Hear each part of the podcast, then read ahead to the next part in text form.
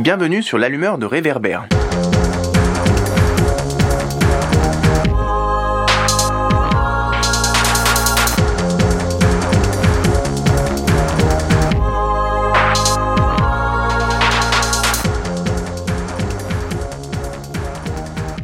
Bonjour à toutes et à tous. Aujourd'hui, c'est moi, Georges Brites, qui animerai ce nouvel épisode de l'allumeur de Réverbère. Un épisode qui portera sur un sujet à la fois complexe et sensible, puisque nous allons nous intéresser aux mutilations génitales féminines, dites aussi MGF.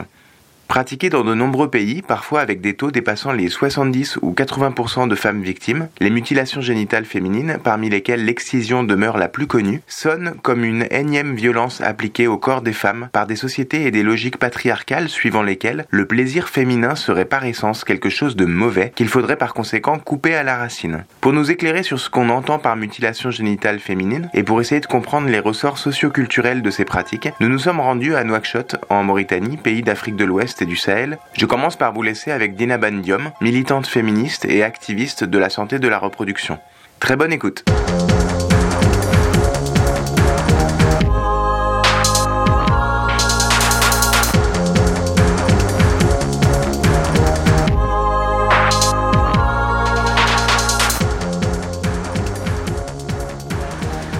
T'es avec nous, Dina Oui. Ok. Donc euh, bonjour à tous, on est dans un café à Nouakchott, euh, dans la Palmeraie. Je suis en présence de Diana Bandium, qu'on a choisi d'inviter sur l'allumeur de Réverbère. Donc euh, bonjour Dienaba. Bonjour Georges. Alors on a choisi d'inviter Dienaba, qui est sociologue de formation, doctorante à l'université Gaston Berger à Saint-Louis au Sénégal, sur les déterminants socioculturels liés à la contraception. Donc je le dis à titre personnel, bon déjà on va se tutoyer parce qu'on se connaît bien en fait avec Dienaba. Oui. Et puis je le, je le glisse au passage, on est très content de t'avoir sur l'allumeur de Réverbère parce que euh, tu as une grande gueule et que ça, voilà, tu te fais souvent aussi, euh, tu secoues beaucoup aussi les gens euh, sur les réseaux sociaux et euh, dans la vraie vie. Donc ça fait plaisir aussi d'avoir quelqu'un qui, qui- qui ose aussi déconstruire les, les préjugés, les, les normes sociales, etc. Merci. Alors déjà, est-ce que tu peux nous expliquer qu'est-ce qui t'a poussé à t'investir sur cette thématique des mutilations génitales féminines et peut-être nous décrire un petit peu le parcours, comment tu es rentré là-dedans et quelles actions tu as faites là-dedans Alors, euh, merci Georges.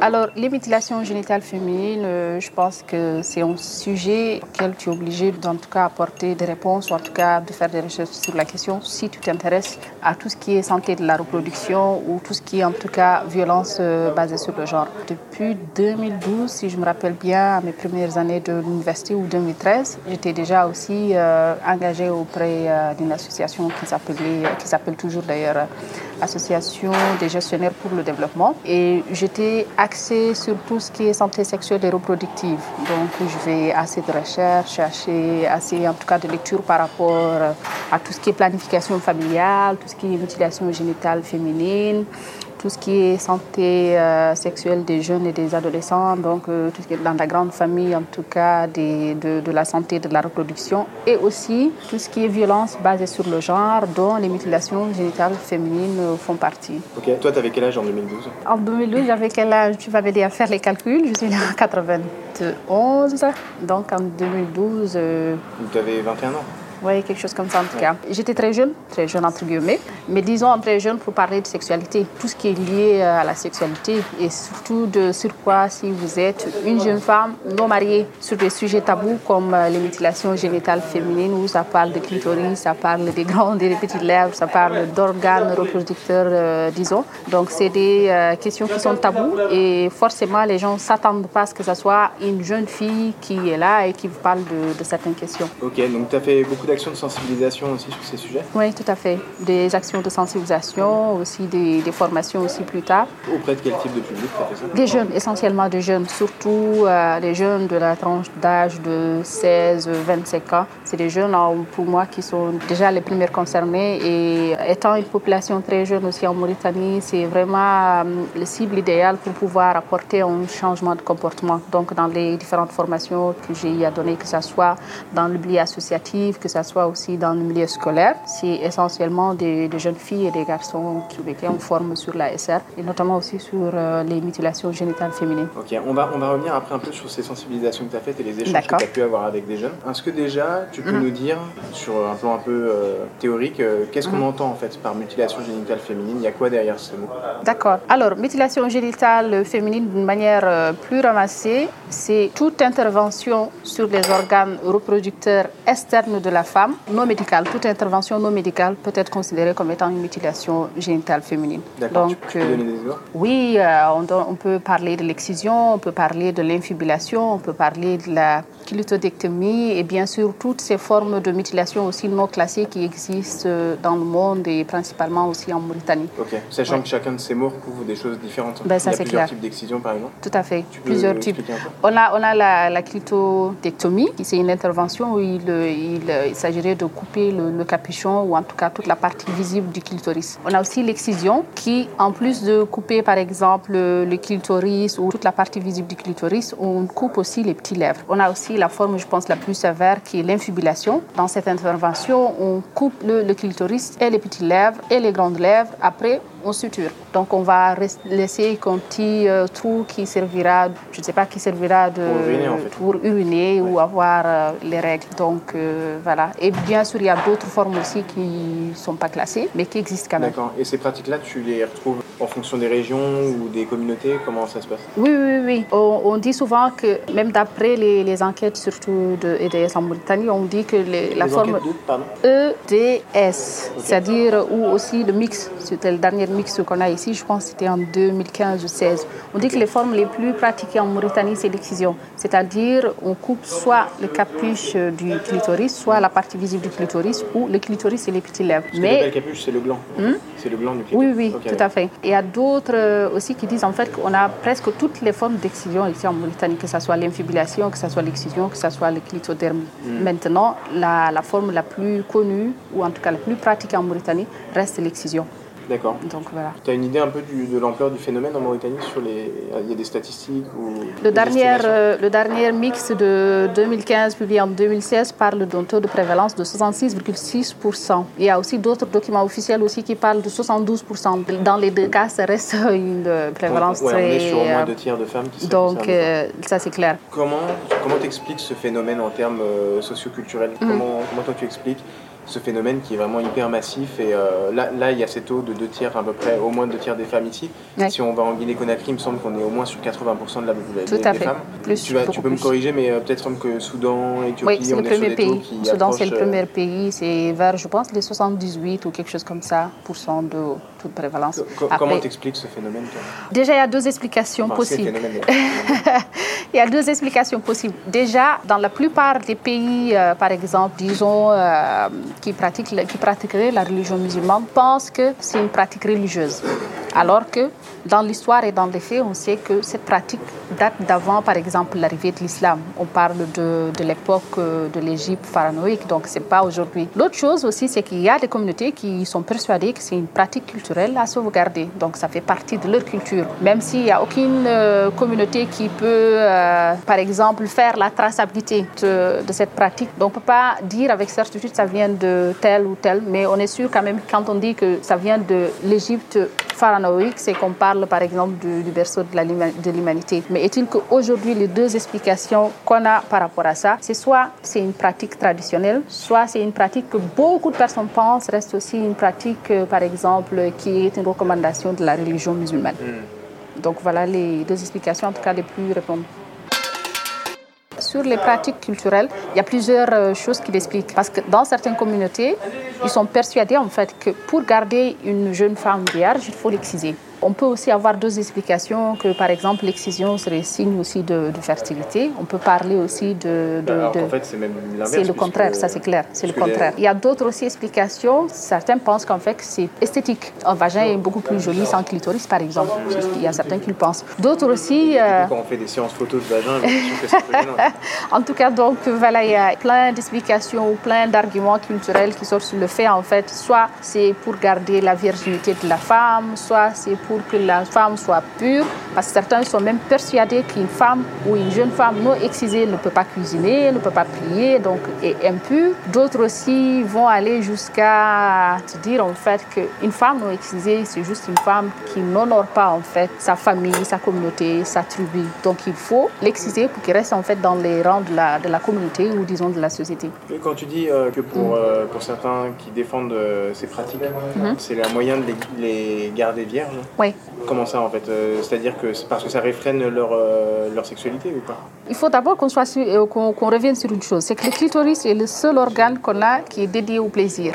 Donc forcément, peut-être quand on, quand on coupe quelque chose, on coupe que ce soit le, le capuche, que ce soit aussi la partie visible du clitoris, peut-être qu'on enlève aussi une partie du plaisir par rapport aux femmes. Donc c'est pour eux une manière de garder ou de contrôler en tout cas la sexualité euh, de la femme. Mais bon, quand on revient aussi dans nos, ce que mon professeur par exemple Sosamba appelle les contre-argumentations culturelles, on voit bien que chez nous par exemple, que ce soit dans nos communautés, dans nos villages, dans nos, dans nos villes, que ça ne règle pas l'affaire finalement. Donc on a beau exciser euh, les femmes, cela ne les empêche pas, c'est-à-dire on voit le contraire, on peut voir que des femmes excisées par exemple qui ont des relations hors mariage ou qui, ont, qui font des enfants aussi avant le mariage, donc c'est pas une réponse adéquate par rapport à, la, à, ce qu'on veut faire. Donc, pour donner une contre-argumentation beaucoup plus simple et claire, face par exemple à une vieille maman de 80 ans ou une, une vieille maman de 70 ans qui est persuadée que l'excision, c'est le moyen, par exemple, de, garder sa petite fille vierge, la contre-argumentation qui, qui, se présente tout de suite, c'est de lui dire, tu as vu, par exemple, dans le village, toutes les filles sont excisées, mais n'empêche qu'il y a des filles, par exemple, qui, qui, qui, sont enceintes ou autres. Donc ça, ça casse tout de suite l'argumentaire. C'est pour cela, en fait, qu'on dit souvent que le contre-argument culturel est très, très important pour déconstruire beaucoup de choses et beaucoup plus facilement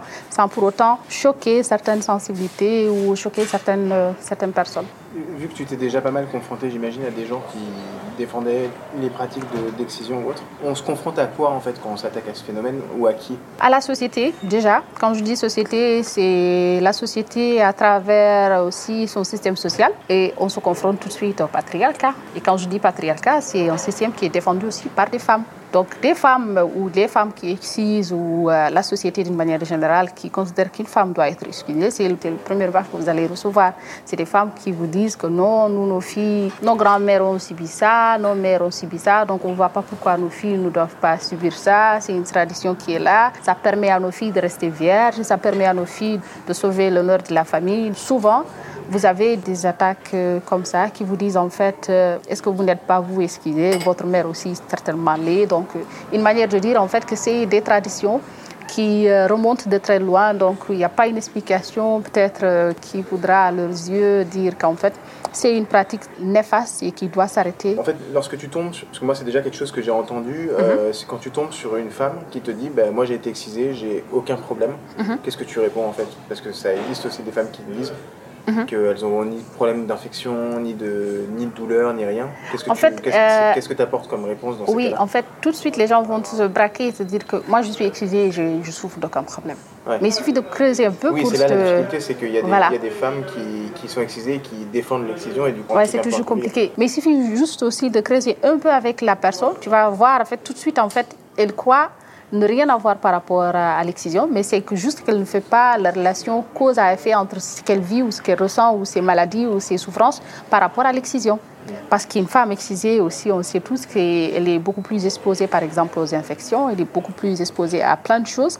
Donc, plus les discussions vont aller, plus tu vas découvrir en fait que c'est elle qui ne mettait pas de relation cause à effet par rapport à ce qu'elle vit quand tu commences à expliquer en fait quels sont les effets ou les conséquences immédiates ou les conséquences en long terme ou ce qui peut arriver, la personne peut tout de suite reconnaître en fait oui, moi, il, m'arrivait de, ressentir ça, j'ai eu ça, j'ai eu ça, j'ai eu ça. Donc ça facilite aussi euh, la compréhension. J'ai l'impression que le.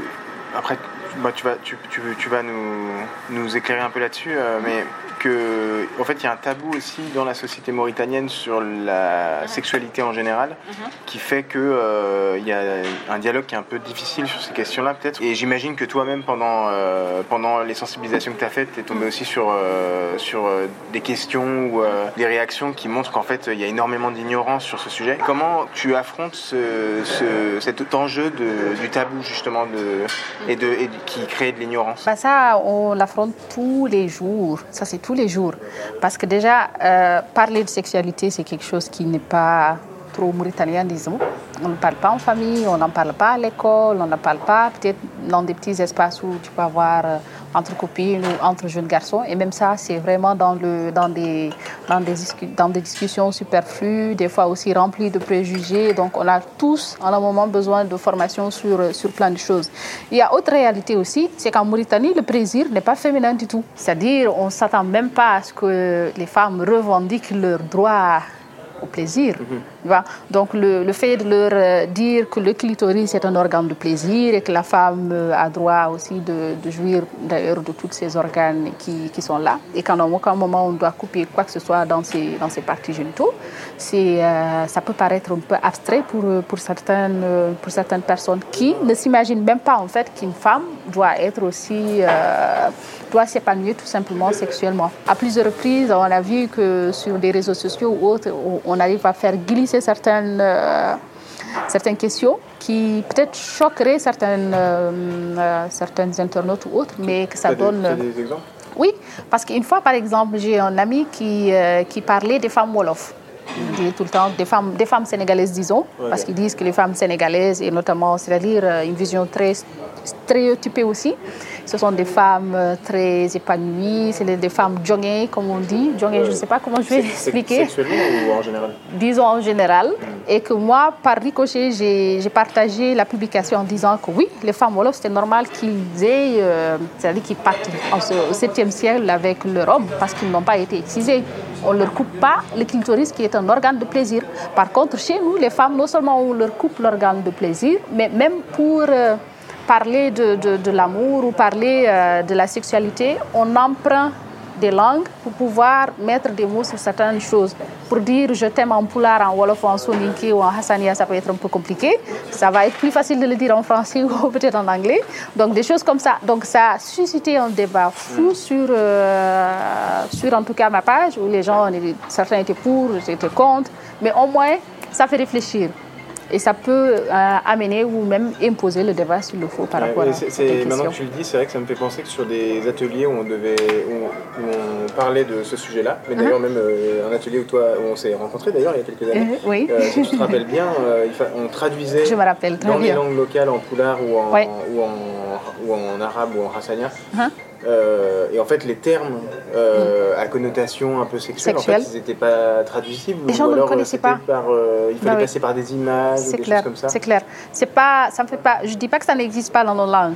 Ça existe peut-être, mais les gens ne l'utilisent pas n'utilisent pas parce que déjà il y a les pesanteurs socioculturelles. D'abord, c'est des choses qu'ils trouvent, qu'on trouve, disons, dans le dans l'entendement populaire que c'est euh, des mots vulgaires, des, expressions vulgaires, des choses. Donc, c'est des mots ou c'est des expressions qu'on n'utilise presque pas. Donc, il serait difficile pour euh, peut-être euh, un halpoulard de pouvoir te traduire mot pour mot, par exemple, tous, les, tous les organes, par exemple, de la femme ou de l'homme, hein, parce que ça, ça s'utilise très rarement sauf en cas d'insulte quelque part, mais c'est des mots qui ne sont pas très familiers. Mais tu, tu dirais que c'est quand même plus facile de, de, parler de sexualité ici quand on est un homme?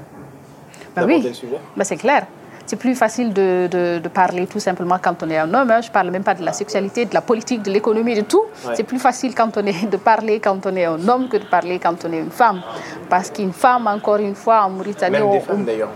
c'est clair. c'est une femme, on préfère la femme qui, qui, parle doucement, qui parle entre les quatre murs, donc qui ne se fait pas entendre. Donc encore moins parler de sexualité. Ce serait synonyme pour une femme, une jeune femme parler de sexualité, ce sera synonyme de... comment on parle de plaisir sexuel? On n'en parle pas, tout simplement. Non, mais toi, par exemple, tu, vois, tu lances le sujet, mais en fait, comment on aborde. Par exemple, quand tu faisais des sensibilisations devant les mhm, jeunes, mhm. tu abordais ce sujet ou tu restais, ou, tu restais vraiment sur. Euh, mhm. les MGF techniques Si, si, on en parle parce qu'il faut, il faut toujours commencer par le, le, commencement, c'est-à-dire il faut, il faut avoir des, des portes d'entrée.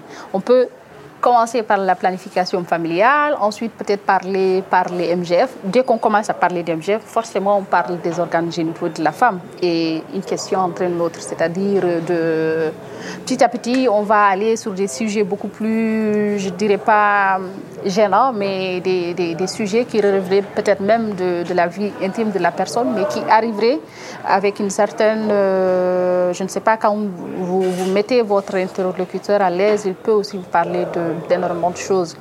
Il m'arrive aussi dans des, dans des cas de formation. Entre jeunes, ça parle beaucoup et bien sûr aussi les hommes parlent des fois beaucoup plus que les, que les femmes.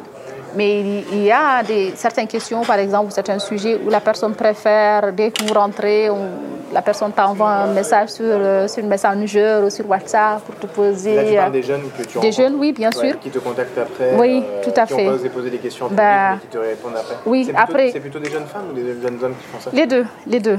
Dans les deux cas, oui. Dans les deux cas. Souvent, c'est. En, en public, tu as des questions des deux ou plutôt des hommes? Les hommes, en tout cas, sont beaucoup plus à l'aise pour parler de sexualité que les femmes. Les femmes vont toujours te dire Ah, ma copine, euh, elle a vécu ça, ou j'ai entendu dire. C'est jamais moi j'ai entendu ou j'ai vécu, mais c'est toujours ma copine a vécu ça. Et je comprends des fois qu'on se protège si pour une pouvoir. femme dit euh, Ma copine, euh, on va suspecter que c'est elle en fait. Ben, en tout cas, c'est déjà au moins de, de protection. c'est au moins. Bon, par contre, l'homme il peut se dire que oui, j'ai ça, ou j'ai vécu ça, ou j'ai senti ça. La femme, il faudra toujours qu'elle se, se, mette derrière une copine ou derrière une connaissance j'ai entendu à la radio ou à la télé. Ah, tu as, des jeunes hommes quand même qui te posent des questions sur des expériences sexuelles qu'ils ont eues? Pas des expériences tout de suite, mais par exemple par des, des par exemple des symptômes par exemple d'infection. oui. Parce que là, tu parles des IST justement, et comme ça concerne aussi les hommes, euh, ils peuvent te poser des questions personnelles sur eux. Oui, oui, oui, j'ai ça, j'ai ça, j'ai ça. Bon, moi je ne suis pas médecin, je ne peux, peux pas faire quelque chose, mais euh, à, la, à, la, lumière de ce qu'on sait sur les, sur les, par exemple, les MST, on, mm. peut, on peut tout de suite dire attention, ça peut être une infection, donc il faut aller consulter un médecin, il faut aller voir un gynécologue, des choses comme ça. Mais ils sont beaucoup plus à l'aise euh, à poser des questions en public, à parler de certaines choses que les femmes. Les femmes, c'est encore. Euh, la barrière socioculturelle ou les barrières socioculturelles qui sont là, donc il les empêcherait même de poser certaines questions qui sont liées à elles directement. Donc elles préfèrent souvent euh, euh, te filer un message sur Messenger ou sur WhatsApp. Donc je laisse toujours mon numéro après la formation. Pour dire, ouais, je suis joignable sur ça, vous pouvez me joindre, vous pouvez me joindre sur ça parce que je m'attends tout le temps à ce qu'il y ait aussi des questions après, après formation. Tu sens un changement de perception sur ces questions quand même sur les générations les plus jeunes? Eux au moins, euh, des fois ils arrivent à en parler dans un milieu homogène, entre jeunes et autres, ils arrivent. Maintenant, est-ce qu'ils euh, ont encore, euh, je ne sais pas, c'est-à-dire est-ce qu'ils peuvent faire la même chose avec, dans un public beaucoup plus différent, un public différent, disons, mm. avec des personnes beaucoup plus âgées? Est-ce qu'ils arrivent à le faire dans le milieu familial? Est-ce qu'ils arrivent, mais déjà qu'ils peuvent le faire entre eux et qu'ils peuvent sensibiliser aussi leur père, je pense que c'est déjà très bien. Bon, là, du coup, je parle avec un regard vraiment d'occidental aussi, mais euh, uh-huh. vu, euh, d'un étranger, uh-huh. lorsqu'on regarde ici, il y a un certain nombre de contraintes sur, qui pèsent sur le corps de la femme. Là, je pense notamment à des, à des phénomènes comme le fait qu'ici, par exemple, euh, donc il y, a, la question des MGF, mais il y a aussi la question des, euh, du fait que le sport féminin, par exemple, soit, soit encore un sujet euh, qui n'est pas hyper facile. Mhm. Il y, a encore des jeunes femmes qui voudraient faire du sport, et, qui ne peuvent pas. Voilà, socialement, c'est pas très bien vu. Et si on prend tout ça mis bout à bout, tu vois, ou même encore des, une, persistance de la, de, la, pratique du gavage, tu vois, par mhm. exemple, dans mhm. la communauté mort si on prend tous ces sujets-là mis bout à bout, ça donne l'impression que les MGF sont un élément parmi d'autres de euh, l'emprise que la société porte sur le corps de la femme. Et du coup, c'est là que ça donne beaucoup de sens, j'ai mhm. l'impression, sur sur la question d'aborder le patriarcat frontalement. Tout à fait. Parce que justement, c'est pas juste une question de santé, c'est aussi une question d'émancipation euh, physique. Mhm. Comment toi, tu vois ça? Comment tu l'abordes? Oui, euh, je reviens sur le patriarcat que tu viens de donner parce que c'est le disons, c'est la racine des, problèmes. Parce qu'ici, euh, les choses changent selon que tu sois un homme ou une femme. Une femme ne doit pas, ne doit pas, ne doit pas. Un homme peut, peut, peut, peut, peut. Pris globalement comme ça, on combat, disons, le système patriarcal d'une manière beaucoup plus ramassée. Parce que le corps de la femme subit le dictat aussi de la société. Et la société, c'est le système social. Et le système social qu'on a aujourd'hui, c'est le système patriarcal. Donc, le corps de la femme dans ses, différents aspects, dans ses différentes, euh, je sais pas, dans, ses différents, dans les différents regards qu'on peut avoir par rapport à ça, subit euh, amèrement le système patriarcal.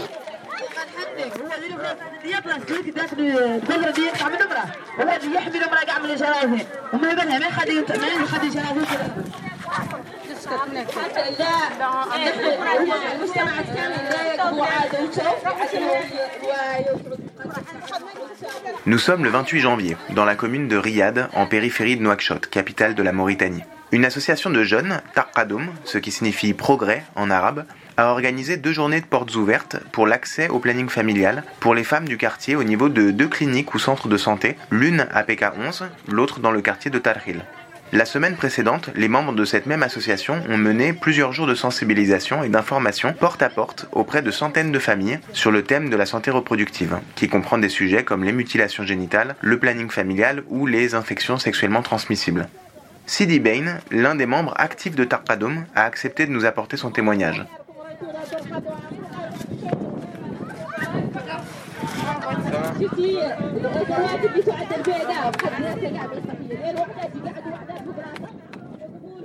Oui, nous sommes ici à Tarhil, Tarhil 18, dans le point de santé 18. Donc euh, nous sommes ici dans la deuxième journée des portes ouvertes. Donc euh, les journées, on peut dire que les journées ouvertes, ce sont des journées où ce sont des activités exclusives qui inscrivent quoi Inscrivent des, des services gratuits, par exemple des médicaments, des examens médicaux, et même si des sensibilisations pour euh, bien faire la définition sur la panique familiale. Là, euh, vous avez un projet en ce moment qui est sur les, les, questions un petit peu de santé de la reproduction dans la commune de Riyad. La semaine dernière, vous avez fait une campagne de porte-à-porte pour sensibiliser des familles sur les questions liées au planning familial ou au MGF, etc. Oui. Euh, comment ça s'est passé déjà? Oui, on peut dire qu'on a fait une sensibilisation de six jours, Tarhil, Tarhil d'Al-Beda, euh, un tahrir qui s'appelle Sans Fiche, PK9 et PK10. Durant ces journées euh, de sensibilisation, on a observé beaucoup de choses. Par exemple, comme, surtout si on parle de l'exclusion, on sait qu'il y a des gens qui, qui croient de l'exclusion. Ils disent l'exclusion, ils disent que on doit, c'est quelque chose qui, est, qui nécessite, de, on doit le faire chaque, dans toute notre vie. Par contre, des gens qui s'étonnent, ils disent que est-ce qu'il y a des gens qui font l'exclusion Est-ce qu'il y a donc, je pense que ici c'est un problème de, de, mentalité, parce qu'il y a des gens qui croient de, de l'exclusion et des autres qui sont, qui sont contraires. Euh, et la deuxième chose, c'est la planique familiale. Il y a des gens qui, qui pensent que euh, qu'ils ne peuvent pas faire la planique familiale parce que leurs maris vont te quitter, parce que tous les maris veulent avoir des enfants et si tu ne donnes pas les enfants à ton mari, donc c'est une peut-être une occasion pour que ton mari te quitte et ne revient plus. Et ils ne savent pas que les maris quittent seulement les, les, les femmes qui ont beaucoup de bébés parce que l'homme ici pense qu'il va être très fatigué, il va dépenser beaucoup en ce moment il pense à chercher une, une femme qui est petite ou je ne sais pas. Mmh. Tu as une idée un petit peu de combien de familles vous avez pu trouver? 1200 ou 1300 familles entre Tarhil al-Bela, PK9 et PK10. L'autre fois, je, je, discutais avec euh, Zainabou, qui est une, dans le, une de tes camarades dans l'association. Euh, elle me disait que euh, sur toutes les familles, euh, il, il, lui semblait qu'une majorité était concernée par l'excision. Ça te semble exact ou pas Je ne peux pas dire qu'on a trouvé que la majorité. Je pense, à mon avis, j'ai vu beaucoup de gens qui ont dit que, que l'exclusion, c'est quelque chose, c'est un processus qui est interdit. Il y a des gens ici qui disent que il est très nécessaire pour rendre leurs filles pures, euh, la pureté, pour la de des filles. Donc, je ne peux pas dire qu'il y a une majorité fréquente la MGF, mais je pense qu'il qu y a des gens qui disent que c'était quelque chose passé, on, mais maintenant les gens ne, ne, ne sont, ils ont cessé de faire l'exclusion. Donc je ne peux pas dire que la majorité euh, pratique l'exclusion. Vous tombez sur des familles ou, ou, vous tombez sur des membres de familles qui, savent, qui ne savent pas vous dire si les femmes sont excisées par exemple, est-ce qu'il y a des hommes, par exemple, qui ne savent pas, si, si, qui ne sauraient pas dire si leur fille est excisée, par non, exemple non. D'après le dernier reportage que j'ai fait, il y a une excuseuse qui m'a dit que Une excuseuse. Une, excuseuse qui excuse les filles. Il m'a dit qu'une femme ne peut pas amener leur, leur fils sans L'accord des parents. l'accord de son parent, mais, mais, la première chose, l'accord de la père. Ah oui Oui, c'est ça, c'est qu'elle a dit. Parfois, la, grande-mère peut prendre euh, sa petite fille euh, et faire l'excuse, mais c'est rarement. Hmm. Oui. Il y, a des, il y, a des, maisons où on, a refusé de vous ouvrir quand on a su. C'est rarement. C'est rarement parce qu'il y a des gens qui pensent qu'ils sont des politiques, on vient pour. Mais je pense que les femmes, toujours, ils sont ouvertes, ils te disent bien, même s'ils te préparent bien. Te ah, les femmes vous reçoivent mieux que oui, les hommes bien sûr, bien sûr, pas de problème. Et le fait que toi, tu sois un homme pour aller parler ça, ça ne dérange pas les femmes des fois? Non, non, je pense que. Mais ils peuvent dire que pourquoi un, homme, par exemple, parfois ils disent pourquoi un homme dit que les, les, les, hommes, par exemple, font ça, les hommes quittent seulement les filles, les hommes, c'est elles qui, qui créent les problèmes pour les filles et les gâtent leurs titres. Mm. Toujours, ils pensent comme ça, mais ils disent les hommes ne sont, ne sont pas la même. Il y a des hommes qui ont ouvert. Il y a quelque chose que j'ai entendu beaucoup en Mauritanie depuis que je suis là, c'est oui, l'excision, ça se fait, mais pas à Nouakchott. C'est toujours. Euh, à Nouakchott, ça se fait plus. Qu'est-ce que, tu réponds à ça Je pense que ça existe ici. Parce qu'avant-hier, on a passé là-bas chez une famille qui a esquissé une, une fille ici à Pékaoui, une fille de 10, 10 jours une fille de 10 jours. J'ai entendu que vous êtes allé porter plainte Oui, on a mais malheureusement, les, euh, les polices ont passé leur temps à rire, à crier, à ah dire que nous n'avons rien à faire. Pourquoi on vient ici pour ce genre de trucs-là Quelque chose qui n'est pas important, même si les polices disent que s'il avoir des filles, ils vont l'excuser, même si mille fois. C'est ça, c'était étonnant. C'est plus dans certaines communautés ou c'est partout? D'après notre formation que j'ai faite, je pense que seulement, euh, on peut dire, il y a des ethnies qui qui aiment bien pratiquer là-bas au Kejimara. Par contre, la Traza, qui est la pourcentage, c'est moins, moins, élevé. C'est incroyable quand même parce que là, il y a une petite fille de 10 jours qui s'est faite mutiler et les, policiers rigolent. les policiers rigolent, ils pensent que nous avons, on n'a rien fait. Même s'ils disent, toi, tiens, j'ai venu moi avec mes, mes mais les, autres membres de l'association, ce sont des filles seulement. C'est le cas avec Lala et Zainabou. Il me dit Toi, tu es un homme aussi, tu viens avec les, les femmes pour que, dire ce genre de type de, de, plainte et dire que la fille ne doit pas être excusée. Bon, toi, tu as une mère, des sœurs et aussi. Hein, c'est ça. Le problème ici, c'est la mentalité. Si on veut combattre, que je dois combattre la mentalité des personnes. Mais si, si on t'écoute, on mm. comprend que la première mentalité, c'est même ceux des policiers, puisque c'est eux qui doivent faire oui, oui, c'était, oui, c'était grave c'était grave et c'était étonnant. Si on te vient après cette idée, il y a une fille de 10 jours qui est excusée, elle rigole, elle se rit, elle te dit que tu n'as rien à faire. Donc c'était quelque chose d'étonnant. J'étais, j'étais bien découragé parce que c'est quelque chose. Euh, tu sens qu'il y, a une, il y a un problème d'éducation à la sexualité? Oui, je pense que les, Mauritaniens ont bien besoin d'éducation sur la sexualité parce qu'ils ne peur même pas de parler de quelque chose qui sont très simple. Je ne sais pas, si il y a des gens qui ont venu hier, ils ne peuvent pas, n'ont pas l'effort de dire donnez-moi un préservatif par exemple. Oui, mais les femmes ah, ne peuvent pas, parler de, de, règles. Et les hommes qui ont venu hier là-bas chez PK n'ont pas, pas l'effort de dire donnez-moi un préservatif. Donc c'est quelque chose. Euh, même lorsqu'elles sont mariées Oui, ils sont honte de ça. Même si tu dis, euh, tu veux préserver, tu dis, oh, Allah Akbar. Même si hier j'ai partagé des, des préservatifs, il y a des filles que je dis que tout ce que ces hommes, je suis, je suis le responsable si ces, ces hommes font quelque chose qui n'est pas bon pour eux, c'est moi je suis le responsable parce que c'est moi que j'ai donné le préservatif. Je suis le responsable. Que toi, tu penses que toi-même, tu ne serais pas gêné d'aller dans une pharmacie et dire est-ce que je peux avoir un préservatif? Moi, oui, c'est quelque chose que je pense que j'ai dépassé. Pourtant, avant, j'ai eu le problème d'avoir cette mentalité, mais je pense que j'ai dépassé avec les temps, avec euh, les formations, avec beaucoup de choses, j'ai dépassé ce type de on, on, entend qu'il y a des gens, des fois, qui vont demander des contraceptifs, mais que les gens, genre, par exemple, que des sages-femmes disent oui, mais je veux le papier du mari et le certificat de mariage On a trouvé ce problème tout de suite. Vous avez trouvé ça ici? Une femme qui a venu avec son bébé, elle a dit qu'elle veut des contraceptifs. Ils ont dit est-ce qu'elle est mariée? Elle a dit non, je ne suis pas mariée. Ils ont refusé de, ah de, de, donner. On a trouvé ce problème. Vous, vous étiez là aussi? Oui, j'étais ici. C'est moi que j'ai réglé cette vous solution. Avez parlé avec la sage-femme Oui, j'ai parlé à sa femme. Il dit, premièrement, les, gens, les autres membres, ils disent que ce ne sont pas leurs problèmes. Quelqu'un qui a le droit d'avoir les contraceptifs, mais j'ai parlé avec les sages mais j'ai dit que les, les, les, voisins ont dit qu'il est marié. Dans ce cas, ils ont donné seulement les contraceptifs. Mais en plus, légalement, je pense qu'elle n'est pas censée demander ça. Mm, oui, bien sûr. Elle n'a pas le droit de demander même pas ce qu'il va avec les contraceptifs. Quelqu'un qui a le droit d'apprendre des préservatifs et des contraceptifs et des planiques familiales. Quel bilan, toi, tu fais de ces journées? Qu'est-ce que toi, tu en retiens comme leçon?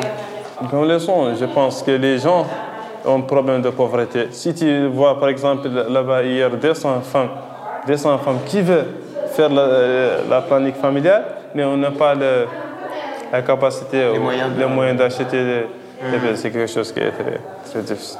Ouais, tu penses, tu penses qu'on a besoin de faire ces jours-là, mmh. de répéter ces jours-là millions de fois parce qu'il y a des gens qui n'ont pas de moyens et ont besoin de ce genre de, des activités. Ok, merci Sidi. Merci beaucoup. Ok, bon courage pour la suite.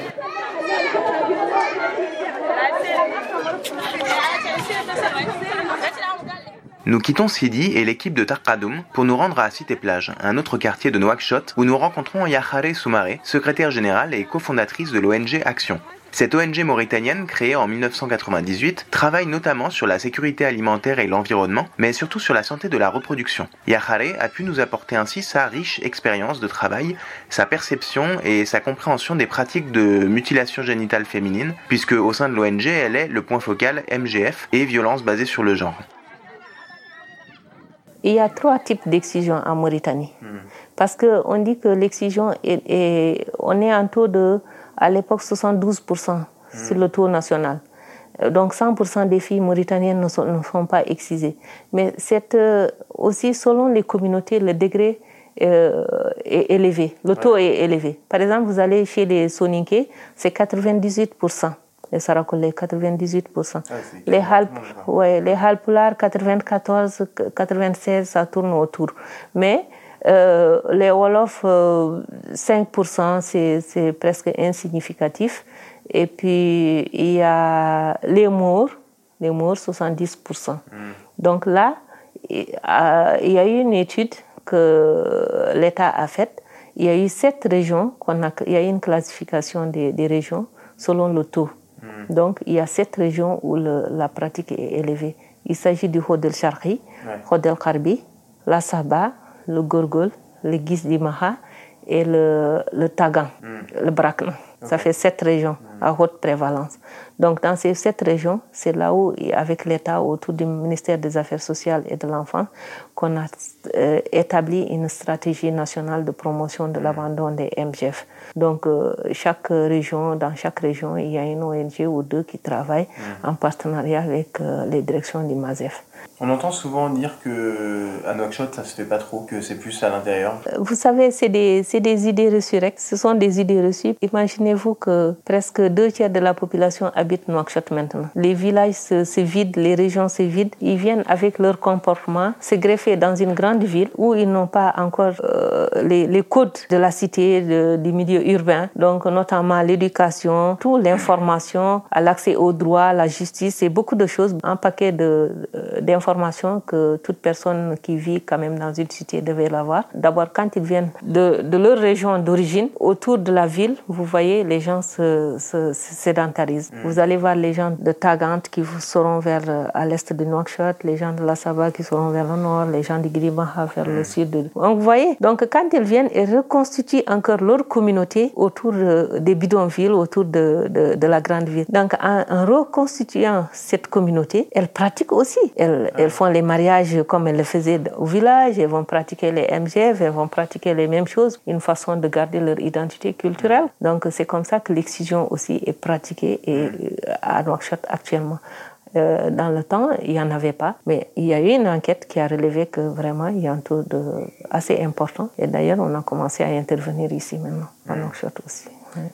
C'est une, c'est une pratique ancestrale nous, en travaillant dans, dans, les, dans les MGF, l'excision, on a pris toute la précaution de, de faire une étude, de faire des recherches sur les facteurs qui déterminent cette pratique. Qu'est-ce qui pousse réellement les populations, les communautés à faire cette pratique, quand bien même elles sont sensibilisées, elles, sont, elles ont entendu parler. Parmi les déterminants d'une culture, il y a des aspects morphologiques, il y a des aspects aussi qu'on ne voit pas, qui sont vraiment ancrés, ancrés dans, le, dans, dans les comportements dans, les cultures des, populations. Donc, à travers ça, l'étude qui était parue en 2000-2001 qui disait qu'en Mauritanie, il y avait l'excision parce qu'avant, on ne pouvait pas en parler aussi. C'était comme le sida et autre chose. On ne s'était pas permis. Voilà, c'était tabou. Quand euh, l'État a sorti cette étude, nous, on a sauté dessus parce qu'on l'attendait. On savait que dans ces communautés-là, comme je l'ai dit, on disait que 98% étaient excisés, d'autres. Mais pourquoi? Voilà, le résultat de l'étude a été ceci. Selon les réponses données par les populations, qu'elles soient Hassania, qu'elles soient Soninke, qu'elles soient Poulard, dans nos zones d'intervention, je parle du Guidimaha et du Gourgol, c'est là où l'étude a été confondue. On a tenu compte aussi de la cohabitation et il a été clair que 100% des filles de ces communautés étaient excisées. Mais maintenant, qu'est-ce qui pousse les populations à le faire? Il y a eu trois catégories de réponses qui justifient la pratique de l'excision. Un, la première réponse, c'est qu'ils vont vous dire que c'est la religion. C'est là où on va voir que les populations ne maîtrisent même pas leur propre religion, l'islam. Parce que, vous savez, il y a la sunna et la farla, il y a l'obligation et la recommandation qui tirent des, des, comportements du prophète. En posant la question, on va vous dire tout de suite, c'est une, c'est une obligation. Une fille qui n'est pas excisée ne peut pas prier. Une fille qui n'est pas excisée ne peut pas se marier, ne peut pas faire à manger pour la... Ça aussi, euh, on se dit que c'est une astuce des populations anciennes en mettant en place l'excision. Parce que quand tu parles de la religion de quelqu'un, pourquoi tu fais ça? Et tu dis que c'est ma religion Mais par respect, tu vas le laisser, tu vas pas pousser l'enquête. Après, quand on pousse, ils vont sortir des raisons sanitaires. Il y a beaucoup d'arguments, on les appelle des arguments que les populations mettent en place pour valoriser l'excision en disant que ça a des vertus sanitaires pour la fille. Par exemple, il y a cette histoire de mauvais sang on pense que l'être humain, quelque part, a un mauvais sang. Donc, ce sang-là, lié au sacrifice, il faut le faire sortir quelque part. Donc, chez la femme, c'est chez le clitoris, il faut le couper. D'autre part, on dit que c'est bien pour la fertilité, vous voyez. Au contraire, ça ne crée qu'une infection et à l'issue de l'infection, il y a des risques d'infertilité. Ah, c'est vraiment contre-productif. voilà. Il y a même des aspects de, de, métaphore. On te dit que le clitoris ressemble à la queue d'un scorpion qui se dresse lors de, des rapports sexuels qui peut piquer l'homme et qui peut causer sa mort. Et Euh, puis, vraiment, ça c'est fort. Si c'était ça, on allait couper euh, le sexe aussi. hein, hein, je pense ça. C'est pour dire que c'est tellement fort, il y a des mythes derrière. On le mystifie. Mais tout à l'heure, vous avez parlé, vous avez dit que le premier argument qui a avancé, c'est l'argument religieux. Euh, L'argument religieux. Mais du coup, par exemple, les imams ou, euh, ou les savants euh, qui sont supposés maîtriser mieux le texte, est-ce que eux, on les entend condamner l'excision clairement? Vous- vous- Après, vous les chez imams ici? Oui, oui. Après, parce que quand même, il y a un grand travail qui est abattu. Ouais. Et la contribution des imams a été vraiment importante. À partir de 2010, janvier 2010, ils ont élaboré une fatwa nationale et puis vraiment cette fatwa-là a permis d'atténuer quand même, euh, euh, euh, comment dirais-je, la pratique. Et puis cela a permis aussi, parce qu'il y a certains imams aussi qui étaient vraiment pour l'excision. Tu ne pouvais pas parler dès que tu arrives. Il y en a encore? Oui, il y en a encore, évidemment. Tout le monde n'est pas convaincu en même temps.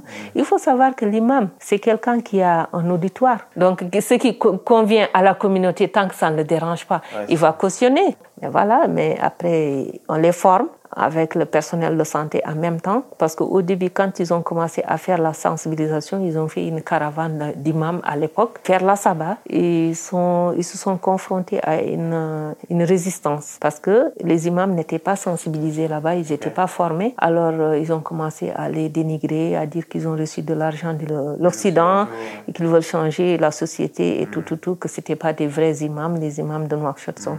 Bon, après, ils sont rentrés en Nouakchott, ils ont arrêté leur mission. Ils nous ont convoqués avec le ministère, euh, les partenaires pour dire, écoutez, on est convaincus que c'est pas bon pour la santé.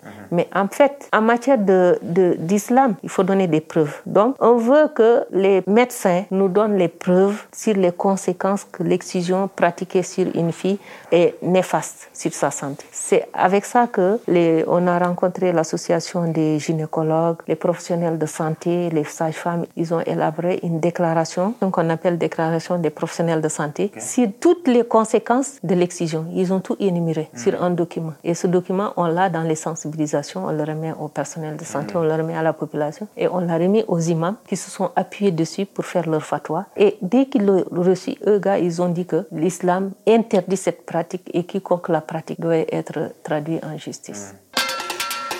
Comme dans n'importe quelle société, il y a un certain nombre de contraintes ou d'oppressions qui pèsent sur le corps des femmes. Et l'excision en fait partie, euh, même si elle touche euh, différemment les communautés. Moi, du coup, ce que je me demande, c'est est-ce que on peut réussir à, remettre en question cette pratique très importante de l'excision sans vraiment questionner aussi le, la réappropriation du corps par les femmes et, et, le statut de la femme en général? Parce qu'il y a le droit au plaisir, en fait. Derrière, il y a aussi l'idée que si jamais les femmes sont pas excisées, euh, en fait, ce seront des filles euh, qui aimeront trop le plaisir. Mm. Et en fait, la question, c'est oui, mais en fait, les hommes, quand ils aiment trop le plaisir, on dit qu'ils ont le droit à la polygamie, on mm. dit que c'est normal qu'ils aillent voir des prostituées, on dit que c'est normal qu'ils agressent. Mhm. Il y a une tolérance. les, femmes, les, femmes, quand elles aiment trop le plaisir, il faut leur couper le sexe en fait. Mhm. Il y a une différence de traitement qui est vraiment bizarre. Donc il y a aussi la façon dont on voit le droit des hommes et le droit des femmes au plaisir. Et en fait, les hommes, quand ils ont le droit au plaisir, eh ben allez-y, on tolère euh, n'importe quoi. Mais c'est pas que ici. Enfin, il y a, il y a beaucoup de sociétés où, on, où, par exemple, les hommes qui vont fréquenter les prostituées, on va leur trouver beaucoup d'excuses. Notamment l'idée que bah, c'est un peu une maladie. Euh,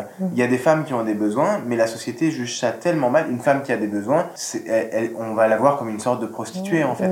Parce que on peut parler juste de l'excision sans parler en fait de la façon dont on voit la femme en général. Nous, pendant cinq ans, on a sensibilisé comme ça la pratique de l'excision. C'est pas bon pour la santé, c'est pas un argument religieux. On a avancé tous les arguments possibles, mais on voyait que ça avançait un tout petit peu, hmm. vraiment lentement à partir de 2005, quand on a abordé la question sous l'angle des droits humains, vraiment, on a vu une grande avancée. Parce que, effectivement, comme vous l'avez dit, et même la religion, c'est là où les imams vont jouer un grand rôle pour dire que la personne humaine, même ta vie, ta, propre vie là, tu ne peux pas te l'ôter. Le suicide, par exemple, c'est pas toléré.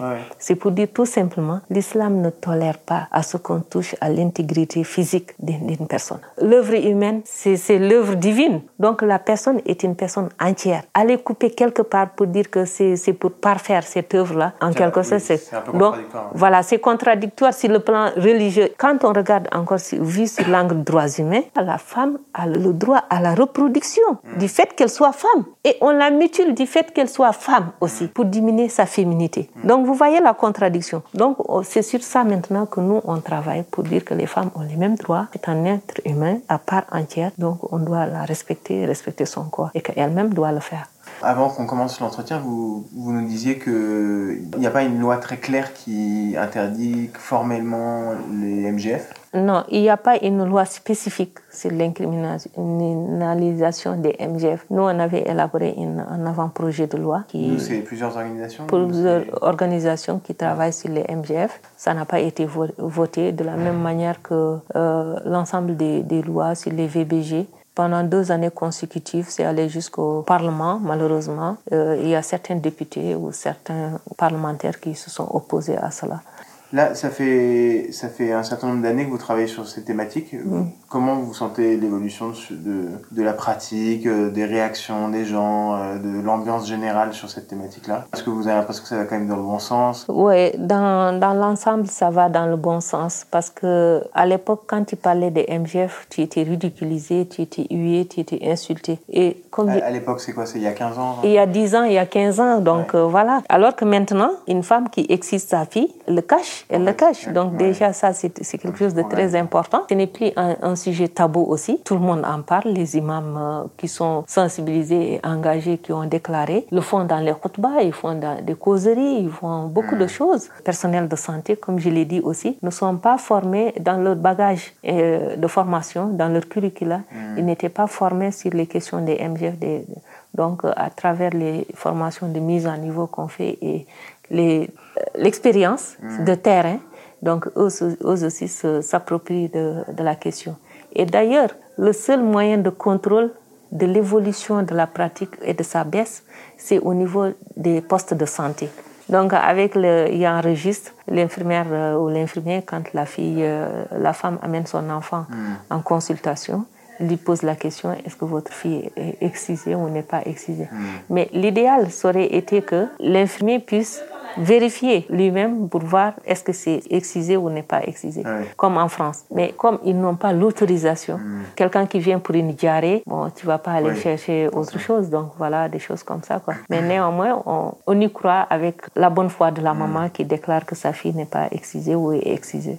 L'autre jour, je suis tombé sur une amie qui ne savait pas me dire si elle était elle-même excisée. C'est possible ou elle a un peu menti? Elle n'a pas menti. C'est possible. Vous trouvez Moi, des femmes dans- qui ne savent pas dire si elles sont Il y a excisées? beaucoup de filles, quand on va dans les sensibilisations en milieu scolaire, en milieu jeune, elles viennent me voir en aparté pour me dire, Madame, comment est-ce que je peux savoir si je suis excisée? Parce qu'elle ne sait pas, on ne connaît pas notre Ah, corps. Et Et, puis- comme je l'ai dit, c'est tabou. Elle ne sait même pas, elle, elle, elle s'est vue grandir comme ça. Et peut-être que même toutes les petites filles de son âge sont comme ça. Et puis ça s'est fait quand elle était bébé, hein, première semaine de naissance. Donc euh, voilà, Hmm. c'est pas évident. Bon, ça, c'est des questions. Les hommes le, le posent, mais Public, hors, public. Ouais. Soit ils prennent ton numéro de téléphone. Même il y en a des hommes qui sont en Europe, comme je fais beaucoup de sensibilisation dans les médias, ils m'appellent pour me dire bon, écoutez, moi, ma femme, j'ai remarqué, elle se comporte comme ça, je, je ne sais Hmm. pas qu'est-ce qui se passe. Les femmes ne parlent pas. Est-ce qu'elles ont des plaisirs? Non, pas de plaisir. Mais c'est que l'excision est faite pour euh, complètement enlever le plaisir chez la femme, pour la rendre frigide, tout simplement. Je pense qu'il y a un marché pour les sexologues en hein, à mon avis. hein. Et les sociologues. Et les sociologues aussi. ouais. Ça, c'est clair. hein. Moi, j'ai deux messages. Pour les filles qui sont excisées, d'abord, que l'excision est un phénomène irréversible. Il ne faut pas aussi, parce qu'il y en a qui commencent à se dramatiser, pensant que c'est un malheur qui est tombé sur eux. Mais une fois qu'on a compris, on vit avec ça, mais on vit sa sexualité aussi pleinement. Il y en a aussi qui commencent à faire la reconstruction, surtout vers l'Europe. Moi, je suis un peu contre ce- cette reconstitution parce que le tissu qu'on a perdu, l'organe qu'on a perdu, c'est vrai que c'est un organe érectile. On va chercher la partie qui reste enfouie. Donc, on essaie de, de l'habiller avec d'autres tissus moins, moins sensibles. On a une satisfaction d'avoir quelque chose à la place, mais vraiment, moi, je pense que ça ne vaut pas la peine. L'autre chose, c'est qu'on met beaucoup d'énergie sur les jeunes parce qu'on se dit qu'une jeune femme, un jeune homme qui a compris que l'excision est un, est un drame, forcément ne va pas exciser sa fille. Et qu'un un garçon aussi qui a compris que l'excision est une utopie, tout simplement, que ça n'a rien à voir avec tout ce que la société a fabriqué pour dire que ça porte malheur à l'homme. Ouais. Euh, C'est ça qui fait peur aux garçons pour épouser une fille qui n'est pas excisée et que pour dire que, euh, vous voyez, euh, que c'est faux, quoi.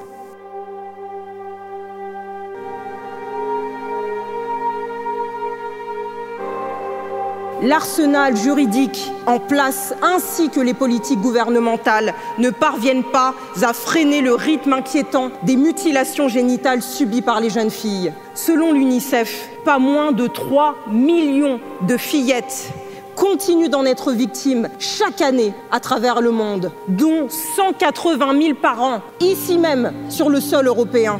Cela représente une fillette toutes les 15 secondes. Vous l'avez compris, cet acte de barbarie ne connaît nulle frontière. Alors comment expliquer que les victimes de cette sinistre coutume ancestrale se traduisent toujours en millions? Le docteur Pierre Foldès l'affirme, c'est un crime d'homme, né de la peur primale qu'ont les hommes de la sexualité féminine. Ils ont voulu la contrôler et ont créé cette arme terrifiante qui est la mutilation du clitoris. Cette violence de genre vise donc, pour les hommes, encore au XXIe siècle, à contrôler la sexualité des femmes en arrachant le seul organe féminin entièrement dédié au plaisir. Cela signifie qu'en réalité, seule la lutte contre le patriarcat et pour l'égalité réelle entre les sexes viendra à bout de ces pratiques mortifères. Vous venez d'entendre un extrait du discours Les écorchés vives de la diaspora africaine, itinéraire d'une fillette victime d'excision, prononcé par Maître Déborah Diallo au concours international de plaidoirie des avocats du mémorial de Caen, où elle a remporté le prix du public, le 26 janvier 2020. Nous vous invitons d'ailleurs à chercher l'intégralité de ce vibrant discours directement sur la chaîne YouTube du mémorial de Caen. Nous arrivons au terme de notre épisode. On remercie Dienaba, Sidi et Yahare et on leur souhaite beaucoup de courage pour la suite dans leur combat contre les mutilations génitales féminines et toutes les autres violences appliquées aux femmes pour le simple fait de naître et d'être femme. Vous trouverez les liens des pages Facebook de l'association Tarkadoum et de l'ONG Action dans la page du blog. On espère que le sujet vous a intéressé. Comme d'habitude, n'hésitez pas à partager cet épisode si c'est le cas ou si vous connaissez des gens que ça peut intéresser. À bientôt et gardons nos lanternes allumées.